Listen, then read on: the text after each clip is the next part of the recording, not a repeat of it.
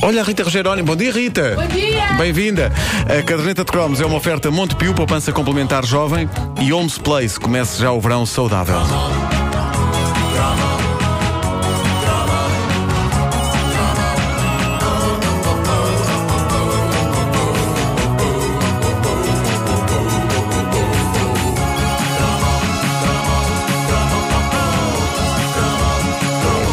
Apesar de não ser, digamos, o maior fã ou praticante de desporto do mundo, há que dizer que eu tenho um lugar acolhedor e quentinho no meu coração para os filmes da minha juventude que quase me convenceram a dedicar-me a coisas como jogar à bola ou uh, correr. Eu tinha vários problemas com o jogar à bola, e já falei uh, aqui deles, mas também tinha alguns problemas com o simples ato de correr. Aliás, eu, eu tinha um problema acima de todos os outros, que é correr cansa muito. Correr é uma coisa que cansa, sim. Não te ajeitas, não é? E por alguma razão a mãe natureza não dotou o homem da mesma compleição física de, sei lá, uma chita. Não acham que logo à partida está aí um aviso, tipo, deixem as corridas para as chitas. Deixem as corridas para as chitas. É a natureza a falar-nos ao ouvido. Pensei a que era, pensei que era o Ah, criador. Sim, Não, mas se não, a não. natureza tivesse uma chita a correr atrás dela, queria ver. Não corria também. Eu, eu, eu cheguei a usar esta argumentação numa troca de ideias com um professor meu de educação física. Ah, tu, tu Ah, não sobre querias correr nas aulas? E como é que isso correu? Ah, Riu-se e obrigou-me a correr mais uma volta que os outros. Bandalho. Tu não me digas que fizeste, fizeste o, o famoso teste de Cooper?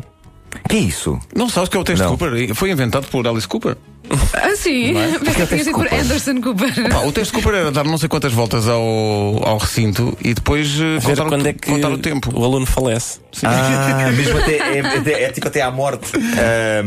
A melhor coisa que, que correr trouxe eh, a mim e a outros colegas meus incapazes de ser bons na educação física eh, foi o nosso próprio campeonato secreto não aprovado pelo programa escolar. Então. Sempre que corríamos na pista exterior da, da escola preparatória Pedro de Santarém, em Benfica, e, e isto só funcionava decentemente no exterior, dentro do ginásio não era boa ideia, mas sempre que corríamos nessa pista, nós organizávamos a nossa própria prova, porque assim como assim nós ficávamos todos para o fim e podíamos estar calmamente naquilo a que chamávamos a prova dos 400 metros traques.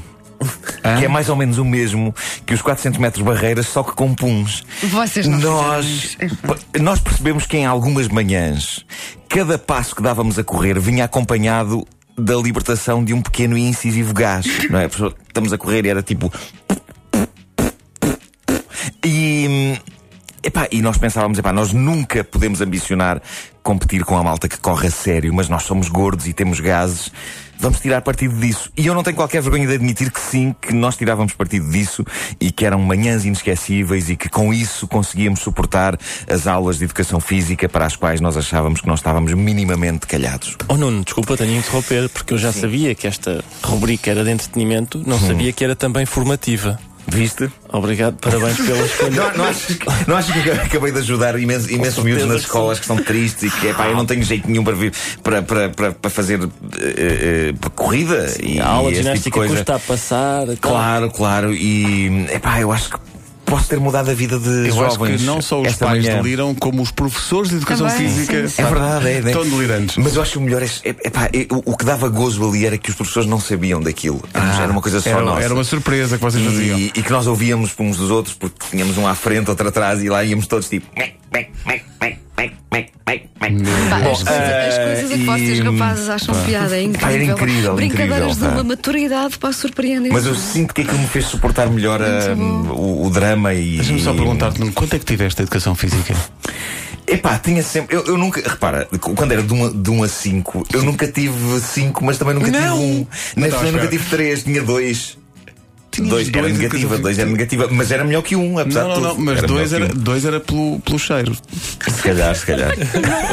se calhar. Eu não quero estar aqui! Bom, eu e o desporto nunca quisemos grande coisa um com o outro, a não ser em dois casos específicos em que se deu uma grande confusão na minha cabeça e eu me senti invejoso das pessoas que faziam desporto bem. O primeiro caso foi quando vi o filme Momentos de Glória, eh, um dos mais famosos filmes dos anos 80, já imortalizado num cromo, ah, não é? Chariots of Fire, o famoso filme sobre atletas competindo pela glória nas Olimpíadas de 1924. Parecia que estava a competir pela mulher, não é? Pela glória. Inspirador. Por acaso não sei se não. Eu já não vejo o filme há muito tempo, mas eu acho Era, que era, havia- era uma mulher era qualquer mulher, meio. Andavam tinha- atrás da glória, não é? Tinha Ah, um elevador em ah, Lisboa. Sim, Claro, claro. Há aqui um ouvinte nosso que esclarece o teste Cooper são 12 minutos a correr num circuito para ver bem. quantos quilómetros são feitos. Nem metade eu consegui. Não, e- mas tem aquilo de impossível. falecer no fim. Tem que- O- diz ao ouvinte. É Diz ao ouvinte. sim. Eu, eu, quando tive uma temporada no ginásio antes do meu filho nascer, no fundo, eu acho que me estava a preparar para o nascimento do Claro, meu filho. claro, claro, Ah, a minha ah, PT, personal trainer, ah, ela dizia-me agora 15 minutos aí na passadeira. E depois ia-se embora. E eu fazia tipo 5, depois parava a passadeira, ia beber água, descansar um bocadinho, depois fazia mais 5, depois parava. Mas são 15 minutos na mesma, não são? Claro, é- Claro, ela não, não disse que tinham que ser de seguida, até, até não é? pode ser poupadinha e fazer 15 minutos ao longo de um ano. Claro, claro que sim. Claro que, olha, bem visto, bem visto. Ah, bom, mas ainda mais inspirador do que Chariots of Fire, porque era mais mexido e era mais básico, e nós, em 1982, éramos um bocadito mais básicos do que somos hoje, mas. Mais inspirador era o incrível filme de ação, guerra e futebol que dava pelo nome de Fuga para a Vitória. In 1942, the Nazis thought they were sitting on top of the world, never suspecting that they could be toppled in one conflict, the most unusual battle of the war. It has been decided that a German national team will play a combined team from the prisoners of war of the occupied territories. That's crazy. Okay, I'm Isso era incrível. Fuga para a Vitória. Era um filme realizado por um mestre do cinema, John Huston, e a história por trás disto é que ele era fã de futebol e decidiu divertir-se a fazer um filme descontraído e divertido, passado eh, num campo de concentração. A história é muito simples. Nós estamos em plena Segunda Guerra Mundial. A Alemanha propõe-se fazer a manobra definitiva de propaganda, um jogo de futebol entre uma equipa alemã e uma equipa de prisioneiros de guerra, sendo que, obviamente, a Alemanha não considera que haja outro desfecho para este jogo que não o da vitória da equipa nazi sobre a equipa dos aliados. A equipa dos aliados, por seu lado, vê nesta ideia uma oportunidade de ouro de fazendo as coisas bem feitas, não só dar uma abada de golos aos nazis, mas também de fugir. Por isso, digamos que a fuga para a vitória é, assim, a modos que uma mistura entre o clássico filme A Grande Invasão e o programa Domingo Esportivo. No fundo era a grande invasão com futebol lá dentro, era uma combinação vencedora. E se era vencedora para mim, que vi o filme três vezes, eu imagino que para vocês, que gostam de bola, fosse assim uma espécie de nirvana, não é? Pá, maravilhoso. Olha, eu nunca vi por acaso. É, pá, maravilhoso. É, é Imperdoável, imperdoável. Tinha um argentino chamado Osvaldo Ardilhas, É verdade. era do Sim, Tottenham é na verdade. altura. Jogava na seleção argentina com o número 1, curiosamente. Número um, é verdade. E era do Tottenham, E exatamente. tinha o Bobby Moore, que tinha sido campeão Tinha, do tinha, mundo tinha. Aquilo era uma 66. mistura, era uma mistura de atores com futebolistas. Era incrível. Estava lá o Michael Caine, Michael Caine. estava lá o, Silve- o Sylvester Stallone, estava lá o Max von Sydow, que, Estava era- o que era o nazi. Sim, portanto, era atores, era atores futebolistas e o Stallone. Tinha tudo. tinha tudo. o Pelé, eh, lá está, Bobby Moore, eh, etc. O, o mais admirável é que os, os futebolistas safam-se incrivelmente bem como atores no filme. O que é capaz de ser uma coisa de época. Eu não quero ser má língua, mas eu não consigo imaginar o Cristiano Ronaldo num remake disto que fizessem hoje. Eu só imagino dizer à personagem do Max von Sydow: convidamos para você viver um jogo. Está tá presente num dos nossos jogos, está? Fuga para a Vitória é emocionante. Tem uma das cenas cinematográficas mais marcantes da minha juventude. E o que se passa nessa cena é que a personagem do Sylvester Stallone, que era guarda-redes, era o Hatch. Ele está na solitária, não pode participar no jogo, mas o Colby, que era o capitão da equipa, o Michael Caine, ele quer que ele entre no jogo porque o Stallone tem informações preciosas da resistência sobre a maneira como vai decorrer a fuga no dia do jogo. Por isso ele tem de jogar forçosamente. Isso leva a que o outro guarda-redes, de uma forma absolutamente heroica, aceda a é. que o Michael Caine lhe parte ao braço. Sim. Epá!